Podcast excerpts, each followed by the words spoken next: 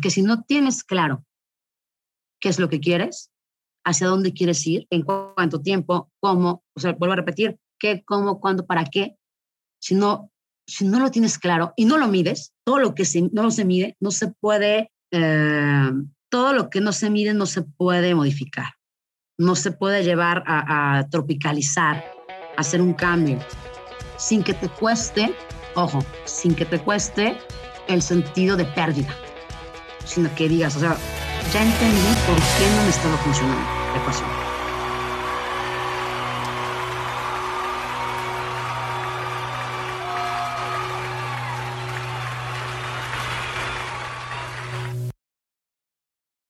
Bienvenidos a Agrotitanes. Qué gusto estarlos saludando nuevamente en este inicio de semana.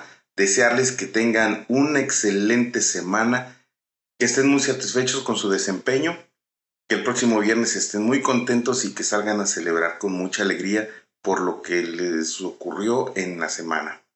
Hoy vamos a platicar con la querida Adriana Zúñiga. ¿Qué puedo decir de Adriana, caray? Que no, que no lo diga este episodio. Adriana es una mujer encantadora, con una chispa muy especial, que tiene ese gusto por, por compartir, por, por enseñar, por, por no, no quedarse con las cosas para, para que los demás crezcan. Eso hace a las personas especiales, cara. En Agrotitanes eso hace muy especial a las personas que las personas tengan esa gracia de poder compartir y de transmitir todo lo que saben para que alguien más no tenga que pasar por las dificultades y poder crecer más rápido y mejor. Eso es lo que vamos a escuchar de Adriana hoy. Vamos a tener un programa muy especial. Eh, quiero agradecer personalmente a Adriana. Adriana, muchas gracias.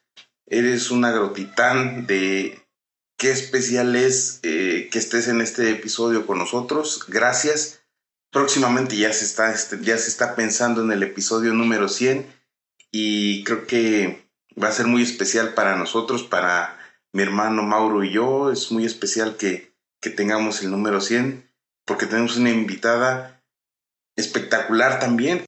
A ustedes les va a gustar, ya verán. Eh, recordarles que tenemos el Café Agrotitanes eh, no se olviden pasar por el canal, suscribirse, darle like, compartirlo con sus amistades, con sus amigos, con quien crean ustedes que le puede servir la información que, que contiene cada uno de nuestros episodios. Por favor, compártanlos. Cuídense mucho, pásenla bonito, tengan una excelente semana otra vez, gocen de mucha salud, de mucha alegría, disfruten su día. Bienvenidos a Grotitales.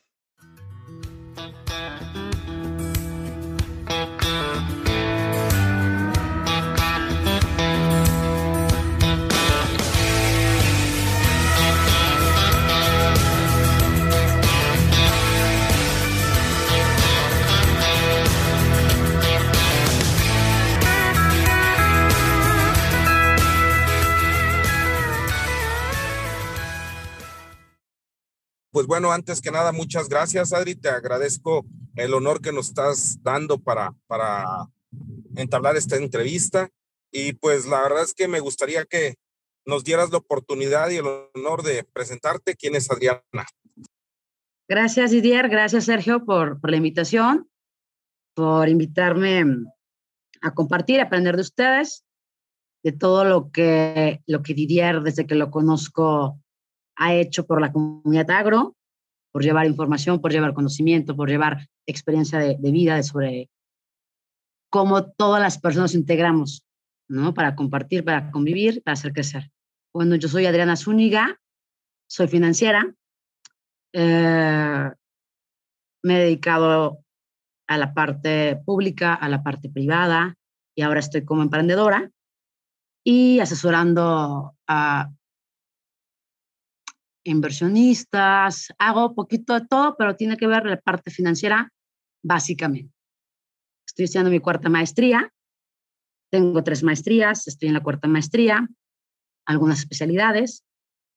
Todo ha sido en función de ingenierías, administración, finanzas. ¿Con qué intención? Bueno, con la intención de poder ayudar y servir a la gente para la cual esté colaborando, a mi comunidad, y porque me gusta mucho estudiar. Muchas gracias, Adri. La verdad te agradezco que te presentes con esa humildad. Eh, a, a, veces hablar de tanta situación o recorrido académico se ve como una brecha fácil, pero realmente es un tema muy complejo de implementar y sobre todo de tener esa constancia para realizarlo. Entonces, te agradezco mucho esto.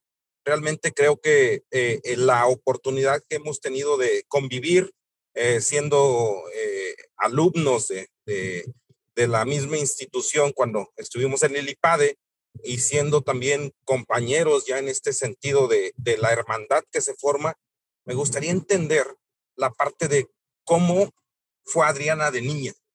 Adriana, ¿qué la formó en su casa? Eh, bueno, es, es, sumamente importante eh, lo que mencionas acerca de, cómo nos vamos convirtiendo en la persona que somos el día de hoy, ¿no? ¿Qué es lo que nos lleva a ser lo que somos el día de hoy? Bueno, Adriana de niña, soy la segunda de tres hermanos. Son dos mujeres y un hombre. Eh, mi familia es una familia pequeña, es decir, nosotros somos los primos más grandes que existe dentro de, de mi familia.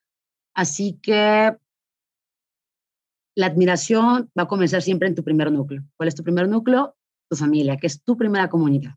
Después de ahí te vas compartiendo, ¿no? En escuelas, con los amigos, eh, situaciones que ya vas eligiendo.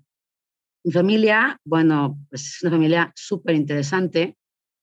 Eh, siempre ha sido sobre todo una familia que se ha preocupado muchísimo por ayudar al prójimo, por estar muy pendiente de que todos los demás tengan lo que nosotros tenemos en la medida de lo que le podamos ofrecer. Eso fue lo que, lo que me llevó desde chiquita, que yo era muy, muy tranquila, diría, digo, ya tú ya me conoces un poco más, este, preguntona, eh, apasionada. No me gusta la palabra lucha porque es una connotación de, de agresión, pero sí una persona que, que, defiende lo que piensa, ya que se ha formado a través de muchísimos criterios, ¿no? Que he compartido.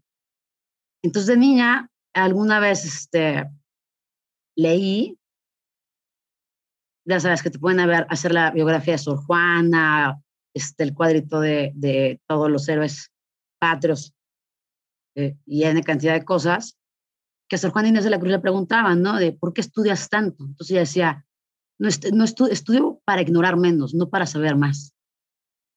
Yo, dentro de los pocos conocimientos que tenía en ese momento, dije, bueno, claro, yo no quiero ignorar más sea, necesito aprender. Mi papá es, fue contador de la UNAM.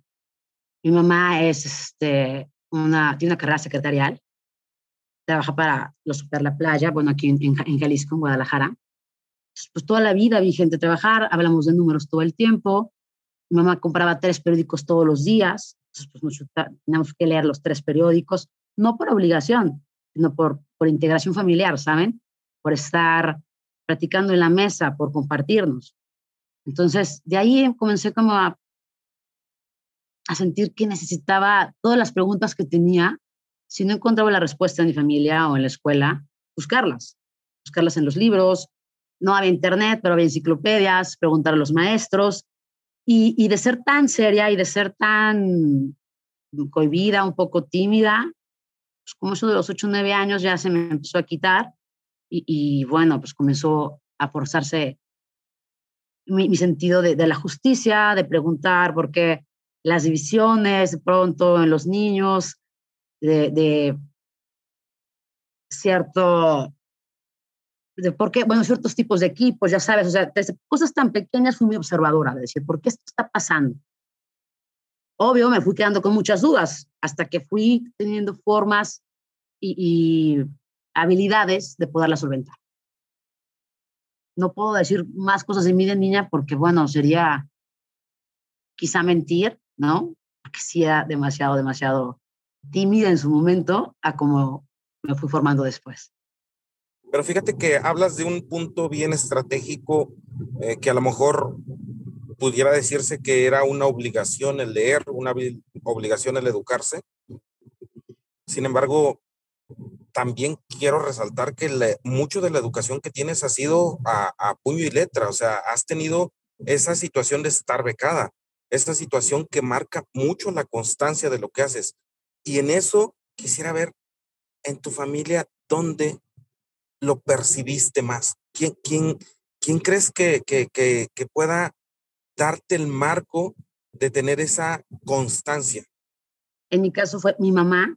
Mi mamá leía muchísimo. Bueno, sigue leyendo, pero ahora pues, yo no iba con ella, ¿no? Pero de niña yo recuerdo que, aparte de los periódicos en la mañana, antes de irse a trabajar, y, y, que a mí me encantaba escuchar, es que ella siempre estaba opinando cuando había cualquier eh, reunión familiar o estaba ella platicando con cualquier persona, ella siempre sabía de todos los temas, ¿no? O sea, ella siempre podía opinar de todo y a pesar de no haber tenido una carrera universitaria o no haber tenido acceso a educación superior, ella buscaba, buscaba esa parte, ¿no? Mi abuela, que, que no tuvo estudios y venimos de una familia económicamente eh, de nivel bajo en esos momentos. Ella compraba muchas enciclopedias para que mis tíos mi madre, si no tenían forma de hacer una carrera universitaria o forma de tener una preparación dentro de la preparatoria o secundaria, que antes no era, no era muy común que las familias de nivel medio bajo fueran todos a la escuela, eh, ni obligación, ni el gobierno tampoco estaba detrás de estas situaciones, eh, motivándolos pues, había las enciclopedias, ¿no? En mi casa. Entonces mi mamá todas las noches leía y opinaba y decía. Entonces mi mamá es tan apasionada para, para hablar. E, es, es, una, es una mujer que, que te transmite esta necesidad de, de saber, pero de saber por querer participar, por querer compartir, por, por querer ayudar, porque el fin de, del conocimiento es compartirlo. O sea, para mí, a, a título personal, creo que el único fin de tener conocimientos, una, acumulación de conocimientos, es que los compartas con aquellos que no pueden tener acceso a ellos. En algún momento tú y yo platicamos de todos aquellos que nos hemos visto beneficiados de tener una educación superior o un acceso a, a buenas escuelas, y, y llamo buenas escuelas desde la escuela pública, que es entrar a la Universidad de Guadalajara en su momento, hasta estar becada en la UP y, y por dos maestrías, este, las especialidades. Estuve becada también en la maestría de, de la UDG. Todo este tipo de situaciones me han hecho y, me han hecho formarme en el sentido de me siento obligada por la parte moral a regresarle a la sociedad todo lo, bueno que yo he podido conseguir. Y mi mamá fue la que, pues ahora sí que me preguntas, pues ¿quién fue? Fue mi mamá. Mi mamá fue quien me hizo eh, querer tener e-, esa, esa chispa que yo veía en ella cuando hablaba, ¿no? O sea, e-, esa parte de, de confianza en ella, es decir, todo lo que estoy diciendo tiene un sustento porque lo aprendí. Nadie me lo tuvo que contar, tuve que aprender para poder hacer, ¿no? O decir. Entonces, mi mamá, creo que hasta el día de hoy, esta última ahora es este, parte del Consejo de las Empresarias aquí en Jalisco, eh, ahora sí voy a utilizar una frase que no me gusta, una palabra, una luchadora incansable por ayudar a, la gente, por llevar, por comunicar. Y, eso, eso nunca se te puede, o sea, nunca se me olvida, nunca se te puede pasar. De, dónde viene este deseo, esta llama, ¿no? Que, que bien lo mencionas. Es ella. Fue ella, y, y no, por, no por un tema de, de competencia, sino por un tema de, yo la veía tan feliz, que yo decía, bueno, claro que la escuela tiene que hacerte feliz, ¿no? O sea, o el aprender tiene que hacerte feliz. Mamá siempre decía, tu única obligación es estudiar. Entonces lo tomé literal. Mi única obligación fue estudiar. Ella siempre estuvo como respaldo y bueno, eh, fui la primera en la familia con una carrera universitaria, con un título universitario. Fui la primera en la familia con una maestría. Soy la primera en la familia con cuatro maestrías. Pero, pero eso motiva a la familia, ¿no? Ahora todos mis primos, todos mis sobrinos, todos están haciendo una carrera y eso nos, o sea, te tiene que poner muy feliz porque hay un, una hay un, un, linaje, ¿no? Que vamos dejando y, y no por ver que haya un tema económico en cuanto a lo que te puede representar tener estudios para poderte colocar en un buen trabajo o no, sino por sentir que todos tenemos que avanzar y todos podemos avanzar, no importa de dónde vengamos. Te salió ya lo rojilla, mi estimada Adriana. Eso de, del rojillo que te acuerdas que lo platicábamos mucho, pero quiero ver ciertas partes eh, ahorita más adelante en la, en, la, en la entrevista. Con la intención de que, de que todos mis compañeros, toda la gente que esté a mi alrededor, pueda decir, ah, bueno, ya me cayó el 20, ah, bueno, ya entendí. Y se comience a generar una lluvia de ideas, porque las discusiones pues tampoco nos llevan a nada, ¿no? Son lluvia de ideas, de, de, de formas de aclaración, de conceptos que ya tenemos de entrada, de niños, o de dudas que se fueron convirtiendo en cosas que no son realidad y vamos peleando por la vida sin saber exactamente qué significa. Entonces, nunca me ha gustado, no como ustedes, eh, ser o no me siento con esa habilidad desarrollada todavía, de tener un podcast, de hablar con la gente. Ya algo que pudiste haber obtenido valor de ello, por ponerte tú mismo el pie, ya hablando bien y metiendo un poquito como los números, esto nos hace muchísimo daño en todo, en nuestra vida personal, en nuestros negocios, eh, en nuestra economía, y no nos damos cuenta. Se acaban relaciones por un mal concepto, ¿no? exacto, somos, exacto. Somos, somos, muy frágiles en el, en el que eh, nos nutrimos de la interpretación de alguien más, de un concepto. Entonces eso pues limita nuestro, nuestro pensamiento, nos limita emocionalmente hasta incluso. Y bueno, aparte, esa limitación que la cargas te puede cerrar en cantidad de puertas. Claro. Y, y, yo creo que en el mundo hay, todas son oportunidades. Unas no son tan buenas como otras, pero son oportunidades. Y qué pena que las dejemos pasar por no haber entendido el mensaje, porque las finanzas se hablan todo el tiempo. Pues en el lenguaje diario, del día a día, vas y compras un coche y ves, escuchas términos de finanzas. La gente que puede ir a una casa de empeño escucha un término de finanzas, es decir, le van a cobrar un interés. ¿no? Entonces, los términos están en la calle, los términos los usamos todos los días. La estructura de ellos es la que nos asusta. Y es la que desgraciadamente pues, puede llevarnos en el momento en el que decidimos emprender cualquier cosa o ayudar a, a la familia a emprender cualquier cosa, eh, en vez de colaborar, pues destruir, ¿no? O sea, por esta falta de, de, estructura. Sin embargo, Adri, quisiera que en esa sencillez, pero con esa misma profundidad, nos compartieras desde qué significa el administrar desde la casa hasta administrar un negocio que tenga hasta ciertos contralores para administrarlos. ¿Cuáles son los paradigmas que se tienen que romper y sobre todo, cómo empezar?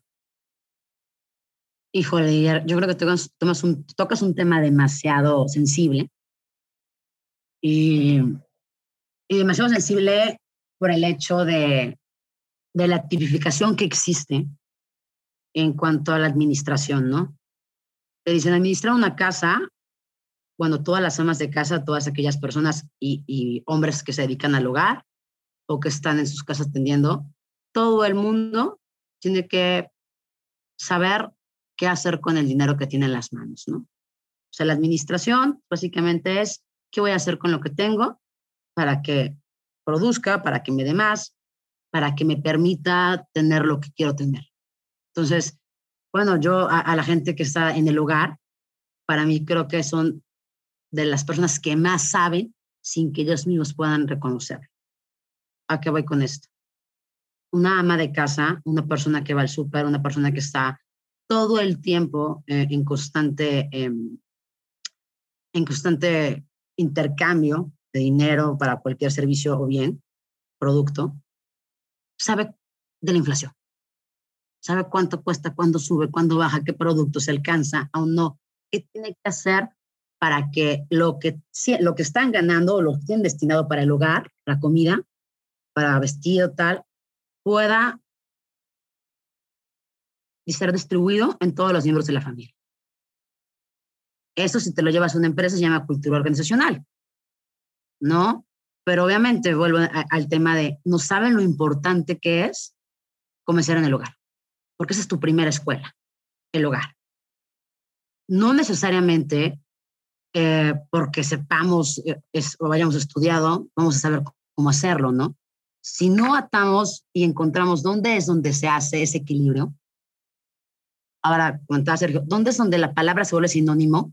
¿O qué palabra la que se vuelve sinónimo con lo que hacemos en casa, lo que hacemos en el trabajo en una empresa, o con lo que queremos hacer para emprender? Estamos a estar muy perdidos. Pero comenzamos con la administración básica en casa, ¿no? O sea, con 100 pesos que te doy, que, o sea, para comer cuatro personas, ¿qué tienes que hacer?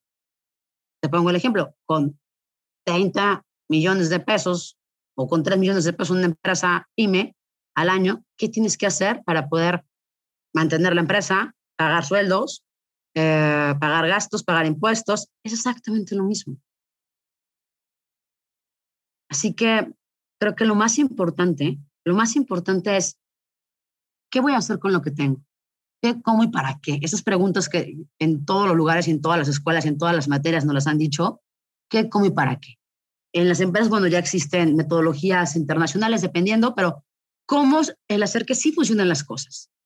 Entonces, en la casa, es, esta es la metodología de la mamá, ¿no? Esta es la metodología del papá, pues nada más tengo esta forma, ¿cómo vamos a poder hacer? Pero cuando tomamos las clases para podernos enseñar, todo el mundo se dormía. Toda la gente que yo veía era un pesar, ¿no? El libro era tremendo, no hacer una tesis, hacer una, simplemente hacer un escrito, un resumen. Es que, o sea, tiene que tener forma, tiene que tener, tiene que ser digerible, tienes que entenderlo, pero es un proceso. Es un proceso. En la casa probablemente no puedes llevarlo escrito, porque no es común que la gente tenga un plan, ¿no? O sea, te asusta el hecho de que pienses que es un control. Tú hablas de los controladores. La mamá es un control. O sea, la mamá es un control del dinero en casa y sabe cómo se gasta, cómo se ejecuta y lleva las cuentas. Y si existe un papá que está pidiendo eh, cómo se distribuye el dinero, en este caso es un controlador del hogar, le tienes que dar cuentas, no porque sea una obligación, sino porque es una forma de demostrar la administración y la distribución del dinero que te están dando. De la buena ejecución, si es que no hubiera otra forma de llevar más dinero a tu casa, ¿no? Donde solamente trabajara uno. En la empresa pasa lo mismo, o sea, en las empresas pasa lo mismo. Tienes que saber y tienes que dar pruebas y tienes que llevar un control y, decir, bueno, pues esta este es la visión y la misión, ¿no? Que tanto confunde a las personas. Muchas veces eh, la tienes que hacer, en, te dicen, bueno, tiene que estar menos de tres líneas, un párrafo, y, y, la gente se apasiona, haces una misión muy bonita, haces una visión muy bonita de tu empresa, y después cuando hay que ejecutarla, es todos los días, la gente se pierde escuchaba tu, tu, podcast con Carlos Palazuelos, con el ingeniero Carlos Palazuelos, Siriar, y él habla, y hablaban de los KPIs y decía, bueno, pues la, la, gente es bastante importante para nosotros que, que pueda entender y que pueda sentirse parte de.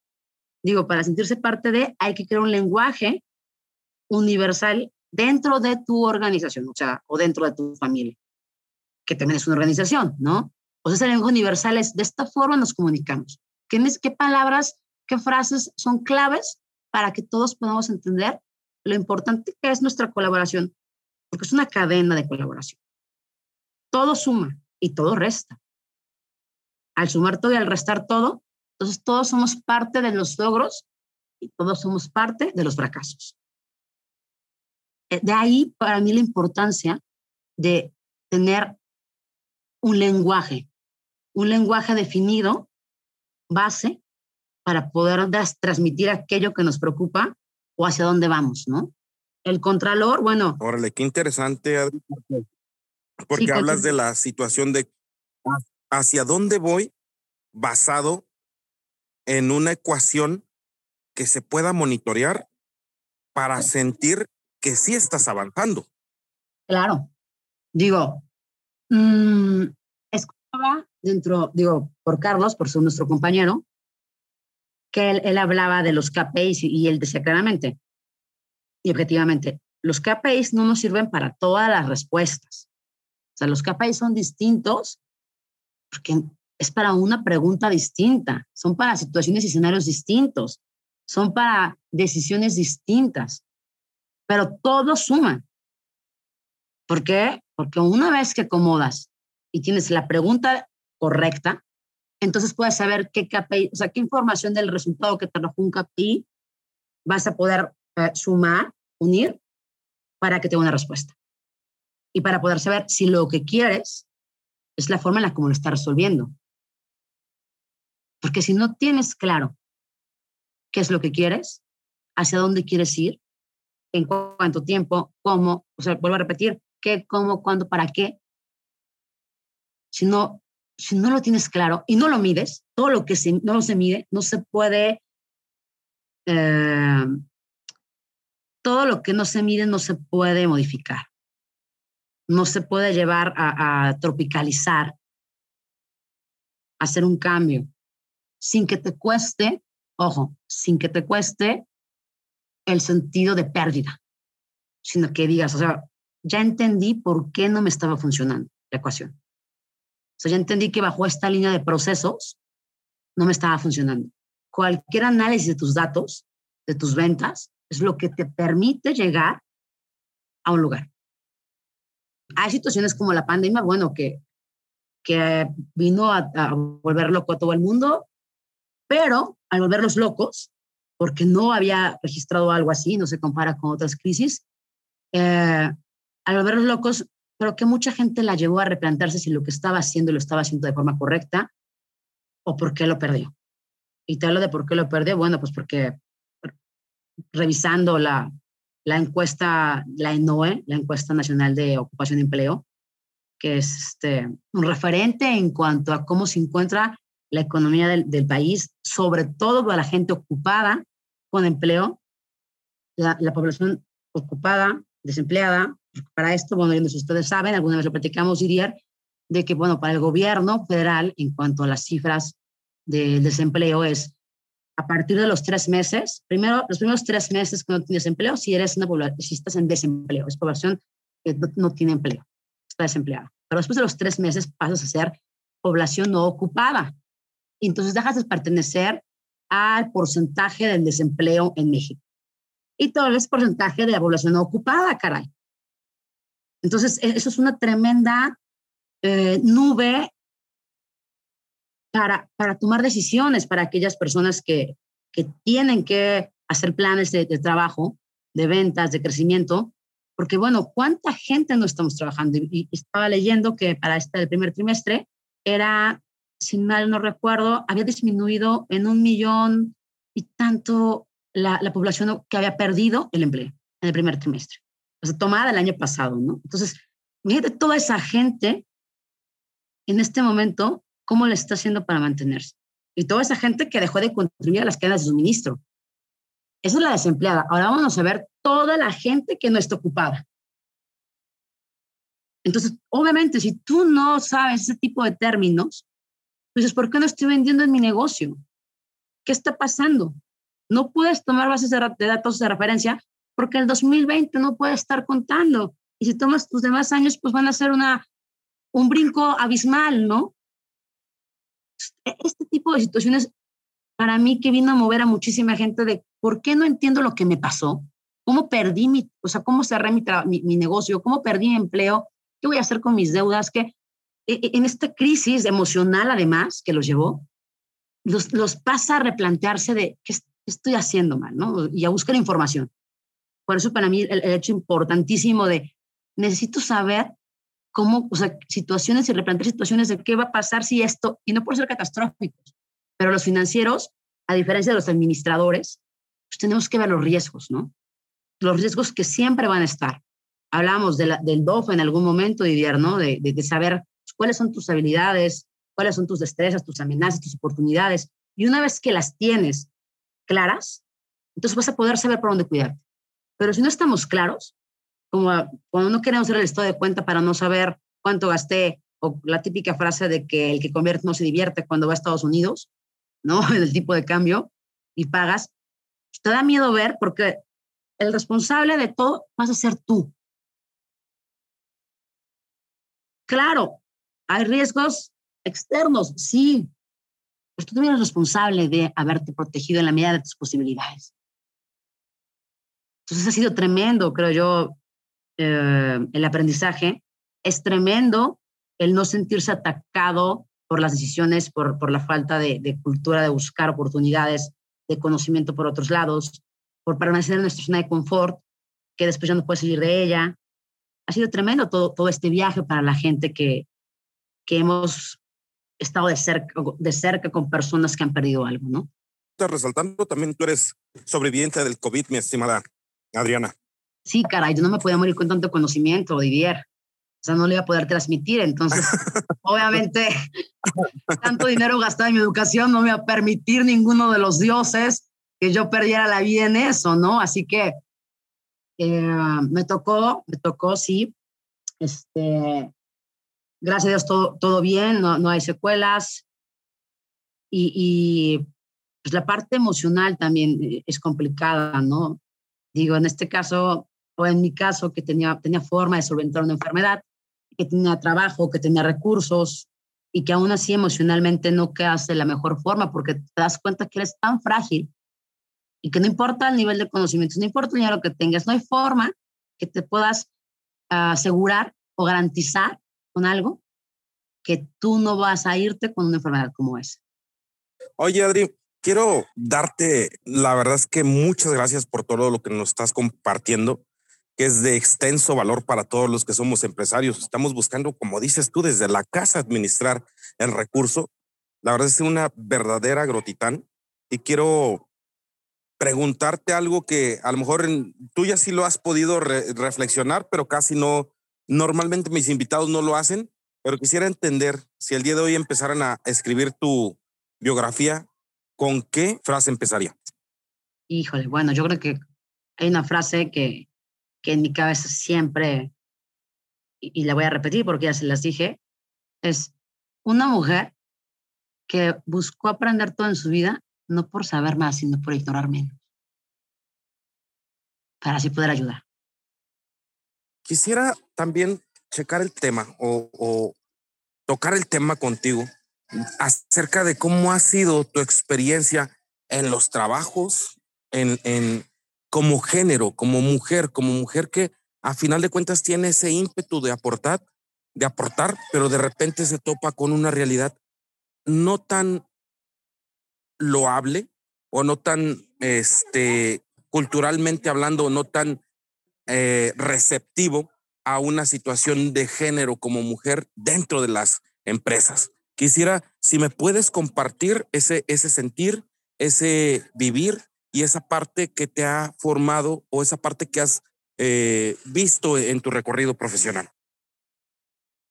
Bueno, Lidia, eh, como te lo comentaba, mis primeros 10 años laborales fueron en la iniciativa pública, trabajé para gobierno y tuve excelentes jefes. Yo no soy, yo no soy partidaria de ningún partido político como tal, o sea, no soy una afiliada para trabajar en gobierno como tal. Alguien me invitó a colaborar y acepté desde, eh, comencé siendo la glosa federal, haciendo una auditoría, parte de los auditores de ciertos programas sociales. Y después de eso me fui a manejar un programa social, el programa adulto mayor aquí en Jalisco, durante tres años. Y la verdad, al principio, pues cuando antes de, de, terminar la carrera y comenzar a trabajar, me fui a ir a Europa siete meses. Conocí gente maravillosa, yo, yo no iba a estudiar, todos mis amigos de la universidad se fueron a estudiar. Entonces, pues yo le con mi mamá y le dije, oye, mamá, pues la verdad es que yo tengo muchas ganas de irme, no sé qué. Y mi mamá, pero bueno, ¿qué vas a hacer allá? Dije, bueno, pues estudiar arte, estudiar alemán, estudiar. En esos casos, en esos momentos, bueno, yo no sé si había dinero o no, pero yo quería irme. Mi mamá, me acuerdo que me dijo, vete, vámonos, o sea, tú, tú haz lo que yo no pude hacer. Y me fui tuve la ventaja de, estar con mucha gente eh, que me enseñó muchas cosas, eh, estudiantes increíbles, amigos entrañables, y, y veía que el trato hacia, hacia las mujeres era bueno, ¿no? ¿no? me topé jamás en esos momentos, que es cuando más te marca, cuando puedes comenzar a tener criterios despectivos o experiencias malas que te lleven por la vida a ser víctima de cualquier circunstancia o a sentirte víctima de cualquier circunstancia, porque tiene mucho que ver con la interpretación de tu papel en la circunstancia. Entonces, no, pues yo me sentía feliz, regreso, me topan, a pesar de ser gobierno, para muchos, por lo que puedan llegar a pensar, me topo con gente increíble en el sentido de, de quiere sumar, porque sí, hay que ser claros, ¿no? Dentro de, dentro de la parte que le corresponde a cada persona. Yo buscaba ayuda, entonces, si me pedían a permitir ayudar, iba a colaborar. Si no, me iba a ir. Como todo el mundo. Hay que hacerlo con ser felices. Sin monetizar. ¿A qué me refiero sin monetizar? En el momento en el que todos tenemos un precio seguramente. Pero en el momento en el que lo sabes, siempre vas a valer lo mismo para cualquier persona y para ti, porque vas a venirte sobre esa base. De ahí para arriba. ¿No? Entonces, Si, si, te, si de ahí para arriba, pues puede ser que siempre creas que vales 13 mil pesos de mordida, 15 mil pesos de mordida. Y el día que tengas 30 años, pues no te van a alcanzar tus 15 mil de mordida, no, no De ahí hay que, viene mi concepto de tener un precio y no quiero conocerlo. Al día de hoy todavía sigo sin conocerlo, pero en el gobierno me respetaron, todas las ideas me permitieron. Siempre no entiendo, ustedes son hombres, no entiendo por qué los hombres en algún momento pueden llegar a sentir amenazas. Digo, también las mujeres, ¿no? Pueden sentirse amenazadas porque hay sociedades en las que los perfiles de trabajo, los, los perfiles de los colaboradores son de un solo género, ¿no? Femenino o masculino. ¿Por qué? Pues uno puede decir, la mujer, eh, pues si se embaraza, no puede venir a trabajar todo el tiempo, eh, si se enferman, los hijos se preocupa.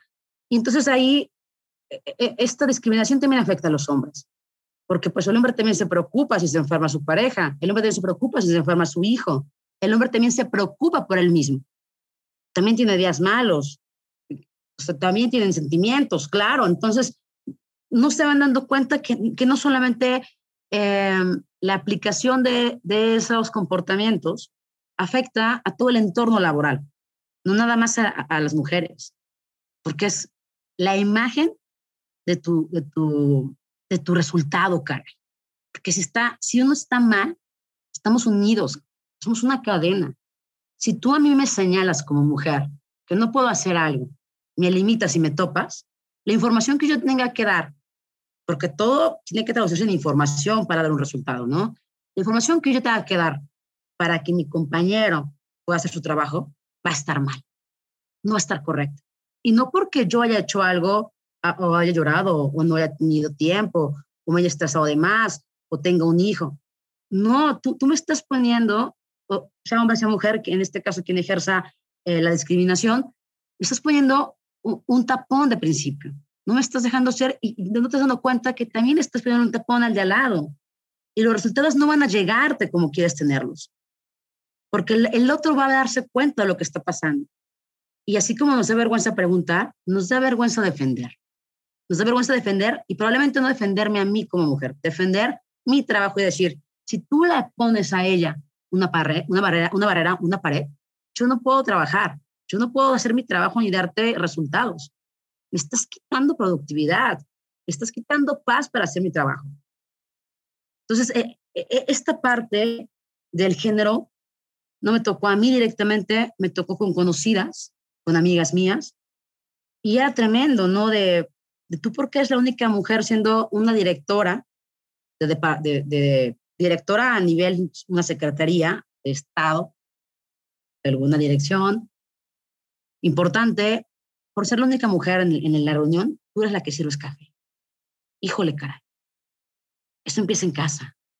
O sea, porque puedo, entonces me sirves con tus conocimientos para esto, pero yo no sé por qué traje en mi mente que como eres mujer sirves café.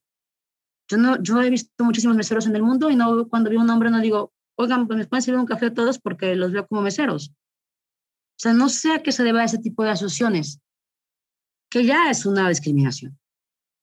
Pero en la medida, después se continúa, además, híjole, sí es bonito, además sí sabe, y además se capacita, y además se aporta y comienza a construir, porque pues está enfocada, ¿no? O sea, va a trabajar comienza a dar miedo. Comienza a dar miedo que, que los puedan sustituir o las puedan sustituir. Y en vez de existir una hermandad para crecer como organización, como se golpea, se minimiza, se ofende, se miente. Se trata de buscar cualquier clase de, de error. Ojo, y error para aquel que lo señala, porque no necesariamente es un error del que lo ejecuta ahí no tuve ningún, yo directamente lo veía y eso me hacía decir, bueno, si me dicen a mí algo, yo me voy. Me hizo ser el, primer lugar, el primer municipio a nivel estatal en, la ejecución y, ejecución, de, e, ejecución del recurso, ejercerlo de forma correcta. Trabajar con muchos hombres y con muchas mujeres de la mano en el sentido de, evidentemente, si yo no puedo cargar por mi fuerza, por mi físico, por mi tamaño, un costal de sobres, voy a pedirle ayuda a un compañero hombre, ¿no? Que, se, que mida un 80, caray, porque pues no todas las mujeres miden un 80. el problema de las mujeres no mide unos 70. Pero también le voy a pedir ayuda si no entiendo algo a mi compañero. Si no entiendo algo de cualquier tema que esté revisando, si era, oye, ¿cómo tengo que cambiar este tipo de concepto? ¿Cómo se ve mejor ese tipo de cosas? Es, es una forma de compartir. También colaboramos. Pero no eres amenaza regularmente para el que está a tu nivel. Es amenaza para los que creen que vas a llegar a su nivel. Después me voy a la iniciativa privada. En la privada conozco a una mujer, excelente mujer, se llama Mariana Padilla.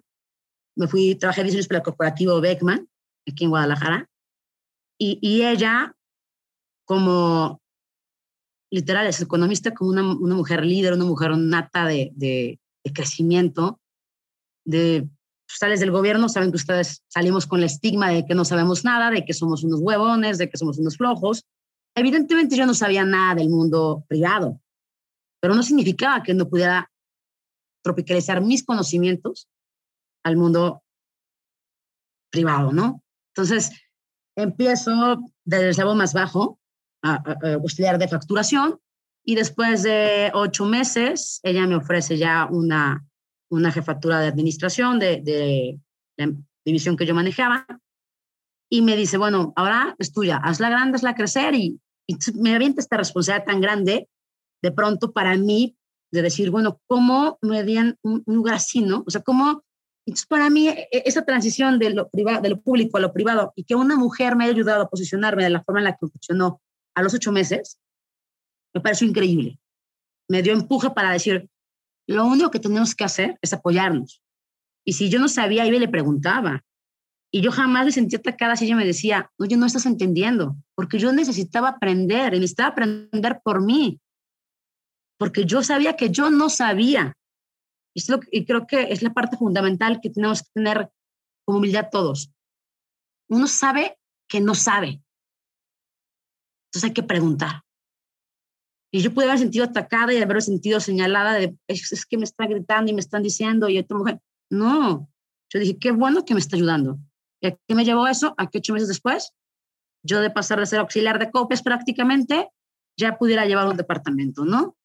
Y eso que me lleva después de tres años, uh, ya era la contralora de, y la mano derecha de uno de los señores Beckman, el señor Roberto Beckman, que, que me, me trató, me ayudó, me hizo crecer todas las decisiones que tomábamos en, esa división.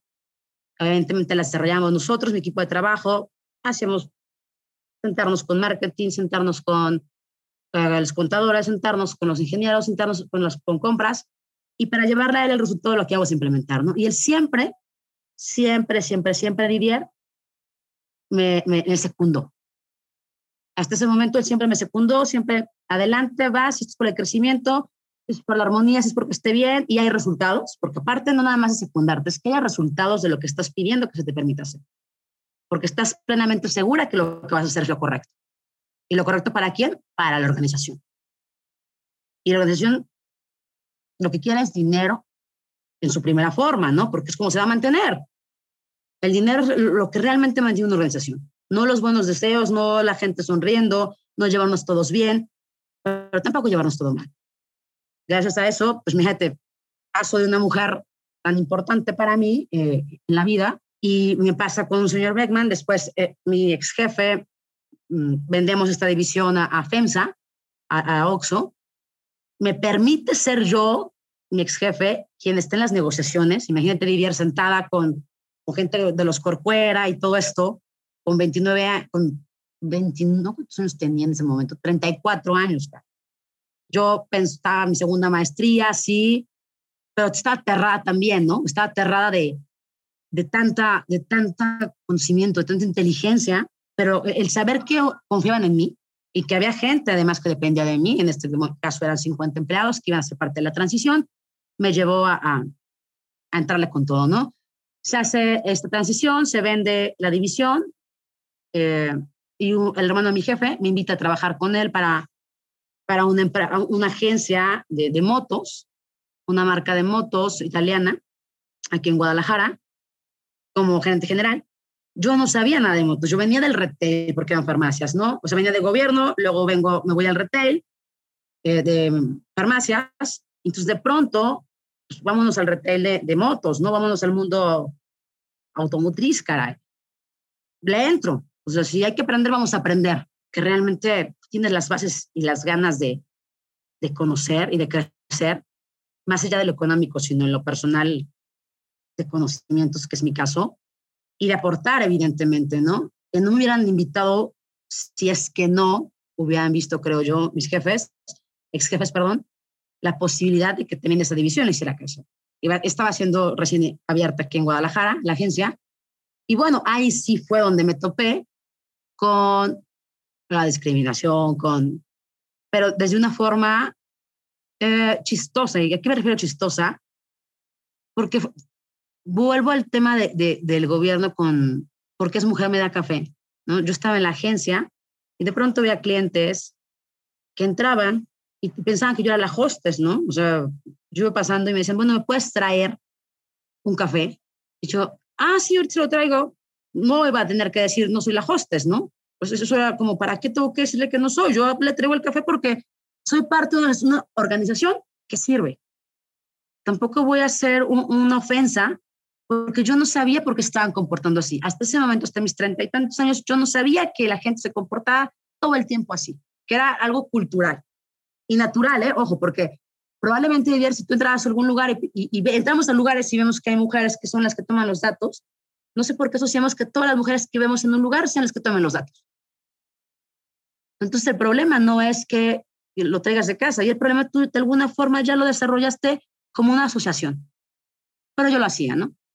Dale un café. Ya después cuando alguien decía, pues bueno, este, quiero hablar con, con el gerente, es ella, la del café. Ah, perdón, no se preocupe, pase. Después fue de cómo una mujer que no maneja motos, que no anda en moto, que no sabe nada del mundo de las motos, es gerente de una agencia de motos. Tampoco entendía el impacto de esas frases en ese momento y no lo entendía básicamente porque no me importaba. Porque si yo comenzaba a tomarlo personal, entonces sí iba a encontrar algún grado donde pudiera lastimar el ego que a todo el mundo nos cuesta trabajo dominar en muchas circunstancias. Y no se trataba nada más de mí, se trataba de la gente que estaba trabajando conmigo, de la gente que estábamos, que comiéramos con lo que vendiéramos de motocicletas, ¿no? Que la organización generara dinero y que mi jefe no, mi ex jefe no estaba esperando que yo tuviera ese tipo de emociones de por qué me dicen, por qué no me dan mi lugar, porque no es un lugar para demostrar. Y, eso pasa todo el tiempo. No nos conocemos. O sea, ¿Por qué voy a sentirme atacada por algo? Puedes decir, yo solamente estoy siendo educada. Exacto. O sea, este es, mi, este es mi trabajo, servir. Y servir no necesariamente, a mí no me contrataron, yo no he visto eh, perfiles de, de, contratación tan exactos que digan, usted se va a limitar solamente a hablar. Ah, bueno, pues si es asistente de alguien específico que sea, solamente va a traducir. Ah, ok. Pero todo lo demás es parte de tu trabajo de cómo tienes, o sea, qué es lo que tienes que hacer para que todo se dé. Evidentemente dentro de un margen y un cuadro de respeto, ¿no? Sí, claro. Y, y bueno, a mí me, me, empezaba, me decían, bueno, es que no sabes manejar, ¿no? Volviendo a mi tema de no sé hacer esto. Si a mi jefe no le importaba, si a mi jefe no le importaba, que fue quien me contrató, caray, ¿no? O sea, e, e, era como, cuando empecé a ver esa parte, yo decía, bueno, en qué momento voy a decirme, y dije, bueno, busca, si no te funciona, no, no, o sea, vamos, yo necesito que esto se levante como una organización. No, podemos trabajar como un negocio pequeño. Tenemos que trabajar como parte de las 200 empresas que caracterizan el grupo, ¿no? Porque tenemos un grupo de 200 empresas. Entonces, esto eh, me llevó a capacitar más y más y más en decir, bueno, tengo que aprender, porque además la marca eh, como tal tiene muchísimas, muchísimas cosas increíbles de, de integración de la mujer. Y em, certificaciones que tienes que hacer. Llegué, iba a Estados Unidos y, de pronto esto me permitió todo este conocimiento llegar a ser durante dos años eh, consecutivos segundo lugar nacional de venta. Pues, todo el mundo decía, pues, ¿quién es esta mujer? ¿No? O sea, ¿quién es? O sea, ¿qué pasa? ¿Cómo? O sea, además no, son, no maneja, no hace, no. ¿Qué? ¿Cómo, ¿Cómo, vende? O sea, ¿qué hace para vender? O sea, ¿qué hace? Porque pues yo no era vendedora, pero si un cliente quería hablar conmigo y yo terminaba vendiendo una moto de medio millón de pesos, todos comíamos. Entonces, sin los conocimientos de, de hombre, en el sentido de experiencia de no moto, tal, o haber crecido y vivido con esta pasión y lo estaba logrando hacer, el resultado es lo que realmente debe de contar. Yo llego a Estados Unidos y entonces en Estados Unidos me dicen un día, fue una reunión de todas las funcionarias porque era por división Norteamérica, y Norteamérica contemplaba a México y a Canadá, había 50 eh, dealers, dueños de, de, agencias de toda la división. Entonces me dijeron, bueno, tú eres la patria traseros de México. Pues así me habían puesto, ¿no? Yo, yo me sentía entrepenada, entre agradecida, que esa, que fuera la distinción de decir, bueno, porque era la primera mujer que llevaba una división, o sea, llevaba la agencia en la división, ¿no? O sea, que estaba al frente de ese nivel. Y, fue para mí muy importante saberlo en Estados Unidos, porque aquí en México no era, no era igual, ¿no? Y evidentemente para mi jefe, pues también un orgullo, ¿no? El saber de las ventas, estás dando dinero, hay forma, el, el tener todo ordenado con respeto, trabajar con Estados Unidos, la contralora de Estados Unidos era mujer en ese momento, entonces e, era mucho más fácil eh, la integración y tampoco manejaban motos, ¿no? Tampoco estaban así. O sea, no, no, digo, por Dios, ¿sabes? En algún momento, eh, imagínate que yo estoy en mi LinkedIn y que veo que el CEO de Ducati Mundial está revisando mi perfil. Fue como, ah, caray, soy uno de los 50 mil colaboradores de la marca a nivel mundial y el cuate está viendo mi perfil de, de LinkedIn, ¿no? O sea, entonces, somos amigos en LinkedIn ahora. Y, y de ahí, bueno, pues eh, soy de Lamborghini. Ah, caray. Y a lo mejor es un contacto que yo no hubiera llegado a él ni por la exhibición de mi trabajo. Porque yo no tuve que hacer nada, no iba, a, no iba a Italia. En ese momento eran todos en Estados Unidos, ¿no? No estaba, conozco después al CEO de Norteamérica, eh, eh, aquí en Guadalajara, y este, para un evento, y, y, bueno, era de, tú tan chiquita, sí, pues ya sabes, yo ni alcanzaba las motos, ¿no? Porque las motos están hechas para hombres de 1,80 en promedio. Yo mido unos 58 sin zapatos, con zapatos tampoco voy a alcanzar una moto de esas. Tenía que aprender y tuve que aprender a manejar moto, no por, no, no por demostrar sino por integrar a las esposas de los clientes a la experiencia. Entonces fue, vamos a tomar clases, tus esposos y yo, para que tú puedas compartir con su esposo lo que se está en moto, porque si un día le llega a pasar algo a él y usted va manejando, o sea, va con él atrás, usted puede manejar. Puede salvar una vida, no sabemos. Bajo esa premisa comenzamos. Y nos fue excelentemente bien. Ojo, todo aquello que comienza a brillar, a alguien le está quitando ese brillo. O alguien siente que le está quitando ese brillo. Normalmente el que está brillando está trabajando, está enfocado. Nos está dando cuenta que está atacando a alguien, porque no es un ataque, es una colaboración. Es, somos una marca, somos una empresa, somos y, ahí, bueno, eh, se me exigió mucho. Yo no sé, eh, realmente nunca voy a saber bien si se me exigió igual o menos que los hombres, pero yo, tenía que hacer mi trabajo.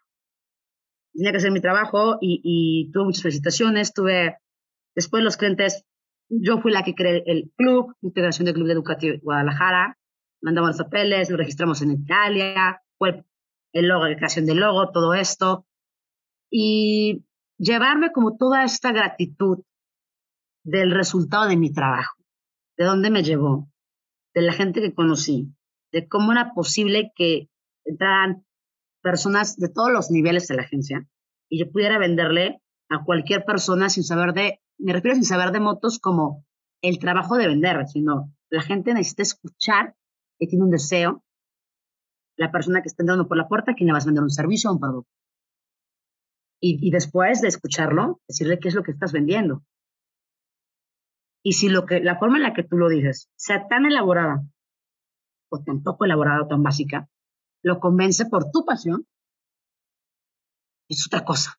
Ese es el resultado de, de lo que tú mismo llegaste a crear en tu cabeza como herramienta o habilidad desarrollada para hacer lo que te de comer. Entonces fui, fui muy feliz.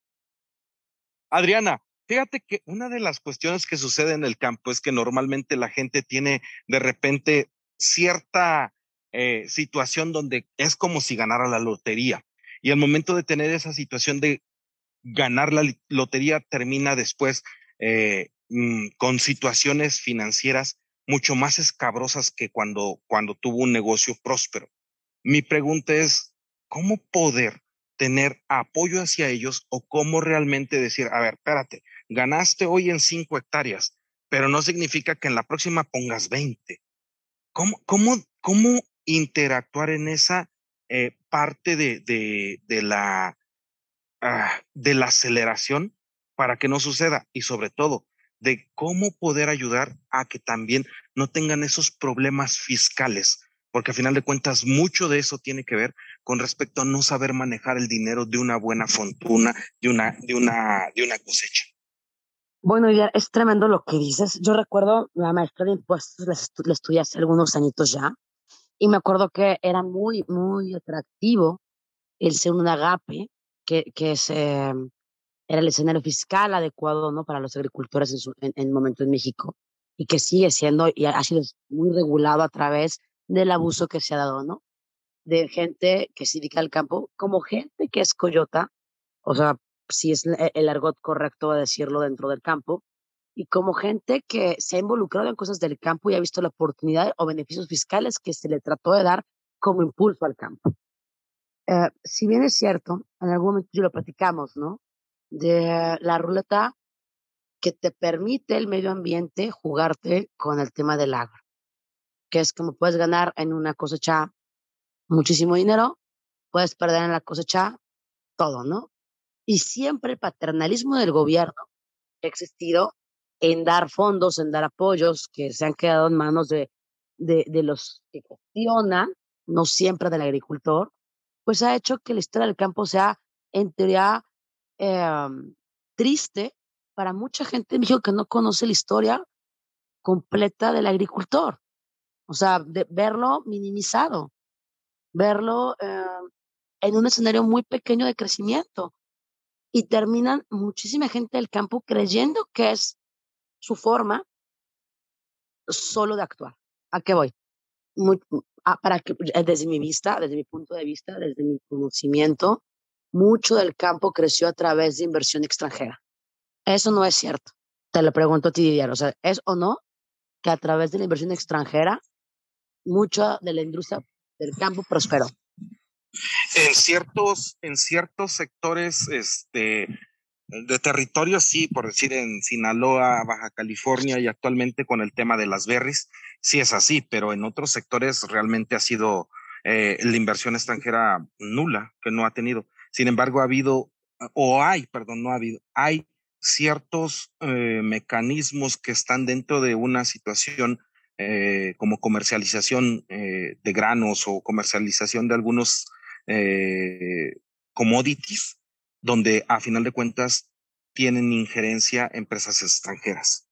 Sí, bueno, eh, pero volvemos a lo mismo, me dices, ha habido y existen dentro de ciertos, el aguacate, el limón, ¿no? dentro de lo que es más comercializable, dentro de lo que hemos vendido, tú te vas al abastos, tú ves los commodities de cuántos, cuánto es lo que está en, mercado, en los mercados de abastos de México, ta, ta, ta, pero hay gente que ya se encargó de desarrollar porque vio el negocio y lo está explotando y por eso a esos niveles se llegó. Digo, lo vemos con el tema del aguacate y lo vimos muchísimo con los temas del aguacate dentro del curso de la DEA, ¿no? Y con la gente que representaba a la industria del aguacate en nuestras clases. Pero es importante, como bien lo dices, saber que no toda la agricultura de México son cierta clase de productos solamente y todos los demás, las tierras no están hechas, no están destinadas, no se puede trabajar, no hay recursos suficientes y lo que el gobierno da mejor se gasta en otras cosas. Creo que no existe en muchos sectores una organización como tal, o sea, dentro, de, dentro del territorio se ha quedado abandonado emocionalmente porque se le ha perdido. La migración es un factor importante, hablábamos también de eso en algún momento tú y yo. Si la migración de, de las personas no hay quien siga lo pesado, eh, el costo de lo que te compran los productos, porque el, intermediario siempre se queda con la ganancia. No hay una defensa real como la Secretaría de Agricultura que pudiera entrar todo el tiempo con todos. Híjole, El escenario de los estudios dentro de la gente del campo, lamentable también.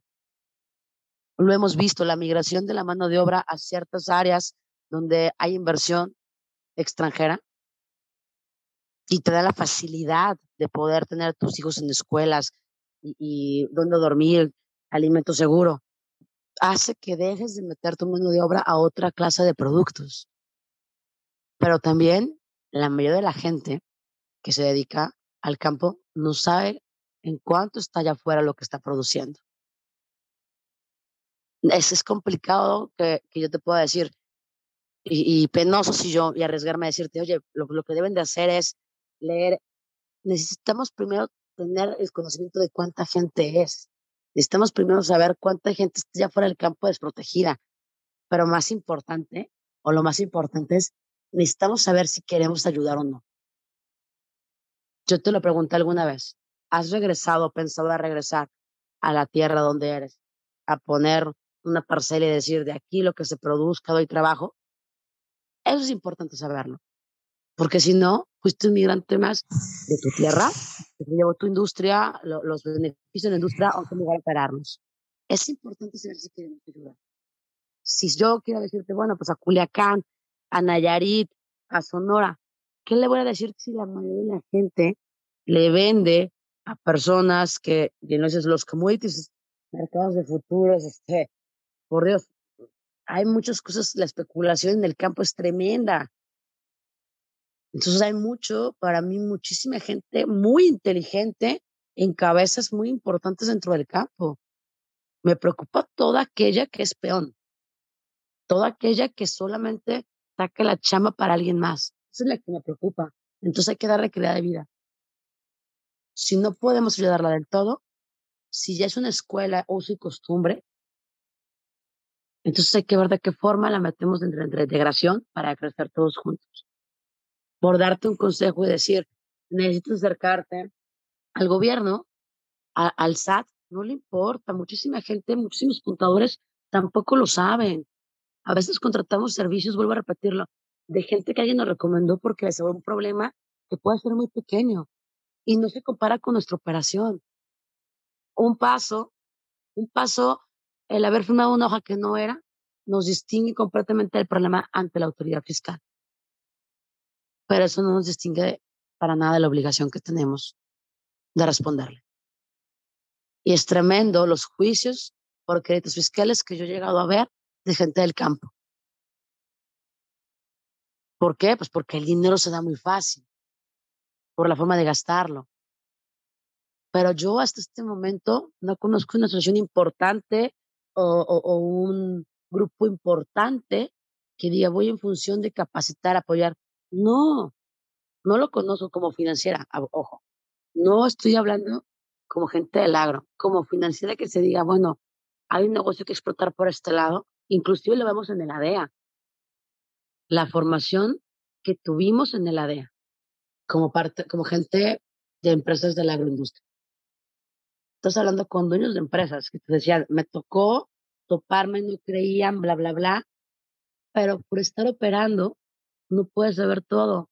Y no porque no te llegue el dinero, en ese momento no buscas un profesional porque dices, híjole, necesito seguir operando para seguir dando más o gastármelo, lo que tú quieras, porque tu amigo, tu compadre, tu vecino se lo gastó así. El espejismo en este oasis que es el agro es tremendo y tremendamente dañino en muchísimos de los casos.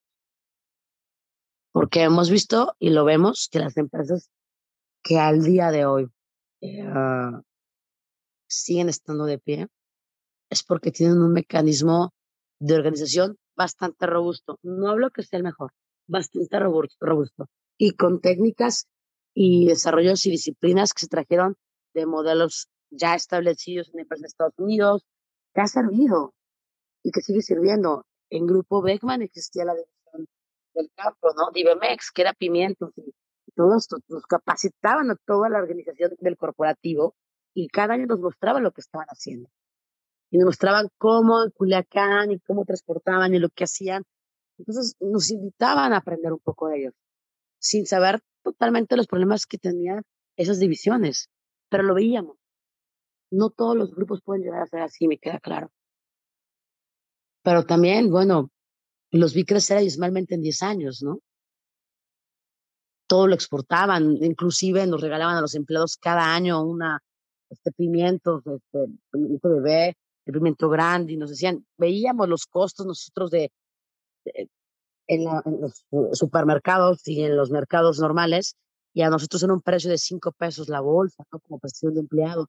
Todo esto decimos, ah, caray, si hay un buen negocio en esto, ¿no? ¿Quién de lo que, quien lo produce está allá afuera sabe todo esto? La infraestructura es importante.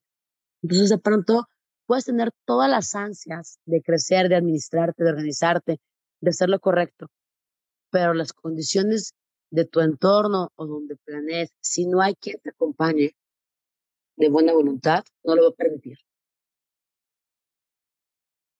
Entonces, mi recomendación es acércate a la gente que de verdad confíes, pero acércate para que te exponga, pregúntale todos sus problemas. No, si es que te los quiere contar en el tema financiero, ¿no? O sea, te topaste con este bache, le perdiste, más o menos todo el mundo sabemos a qué nos referimos cuando estamos metidos en ciertos negocios. Hay un argot, hay un slang, hay un lenguaje que compartimos, pero es importante preguntar, decir, ¿quién está detrás de ti? ¿Quién te está ayudando? Si no nos quieren decir, bueno, entonces es muy sencillo poder decir, me meto a internet. Eh, mi hijo probablemente sepa más internet que yo, meterse a internet que yo, buscar contadores, fiscalistas, eh, cómo se tributan los agricultores en el sistema de administración tributaria en México, hasta la formulación de la pregunta.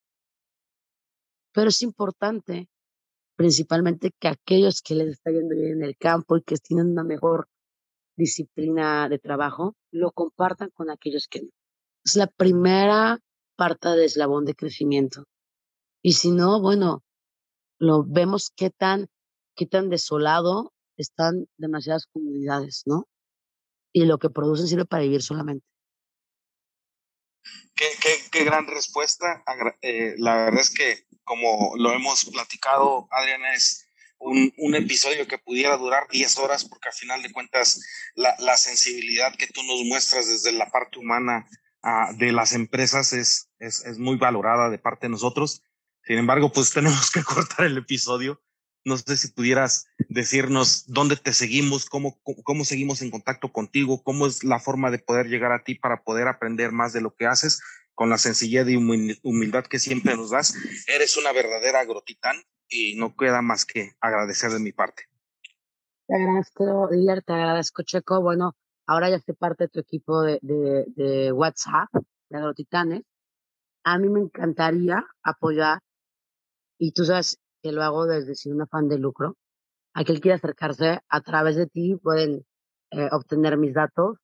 En mi LinkedIn tienen mi información. A mí no me gusta dar asesorías, porque pues, soy bastante ruda para las asesorías en el sistema de, llevarlas, de confrontación de los números, pero sé que cualquier negocio se puede levantar. Es lo único que tengo certeza, ojo, teniendo la información completa. O transforma. Entonces lo pueden encontrar. Yo no doy asesorías en lo particular. A través de ti siempre me gustó ayudar, como la parte social. Ahorita estoy en un sabático de proyectos personales, pero sí me interesa ayudar. A través de ti pueden encontrar mi información en LinkedIn. No me dedico a este medio hasta el último año, tú lo sabes, pero sí lo financiero en la parte de análisis, auditorías, eh, construir un foro de ayuda, construir un grupo, estaría excelente, Villar. Me encantaría que, que lo pensaras a través de tu difusión, de la participación de Checo, que ayudáramos a esa gente que necesita quien le explique el por qué está así y hacia dónde va y cómo puede llegar más fácil. Encantado y encantado que en algún momento pudiéramos a lo mejor exponer alguna, algún caso que pudiéramos este, conseguir o algo así por el estilo y que pudiéramos hacerlo, estudiar y que pudiéramos y que pudiéramos hacerlo como un café agrotitán y estaría fenomenal para nosotros y muchísimas gracias. Eh, siempre muy, pero muy agradecido contigo por darme tu amistad saben que, sabes que te admiro muchísimo, Didier. Hemos construido un lazo muy fuerte de, de, amistad, de comunicación, pero sobre todo de sensibilidad social y emocional para todo el mundo que nos quiera. Y eso me gusta muchísimo de ti. Checo, comparto, comparto eh, el pensamiento de Un placer. Gracias por tu tiempo. Gracias por tus aportaciones. Siempre aprendo y no, no, no me quedé corta.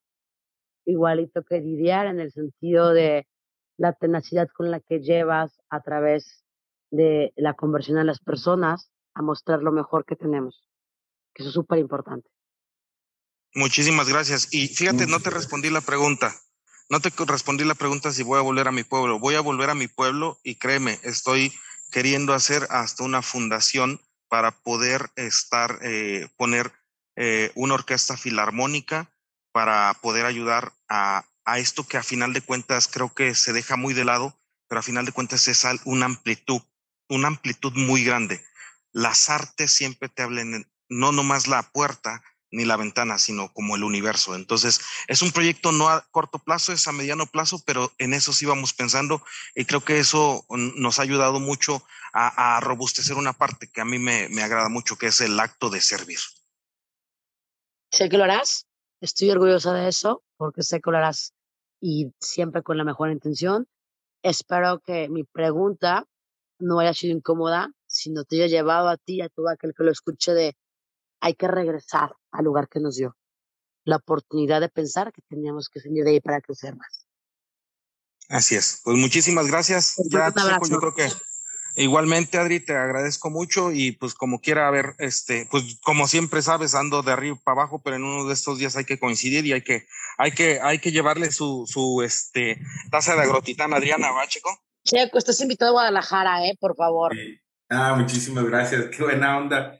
Adriana, híjole, no, pues más que agradecerte un montón la paciencia, eh, el amor con el que dices las cosas y cómo las transmites. Muchísimas gracias. Tienes un carisma espectacular. Mm, creo que nunca había platicado tanto con alguien que recién había conocido. Gracias, gracias por eso, por, por escucharme. Gracias a ti por compartir tu tiempo, tus pensamientos y tu persona conmigo. Muchas gracias. Los dejo, chicos. Pues muchas gracias, cuídense. Mucho. Un abrazo, descansen mucho. Bonita noche. Descansen. Igualmente. Bye. Bye.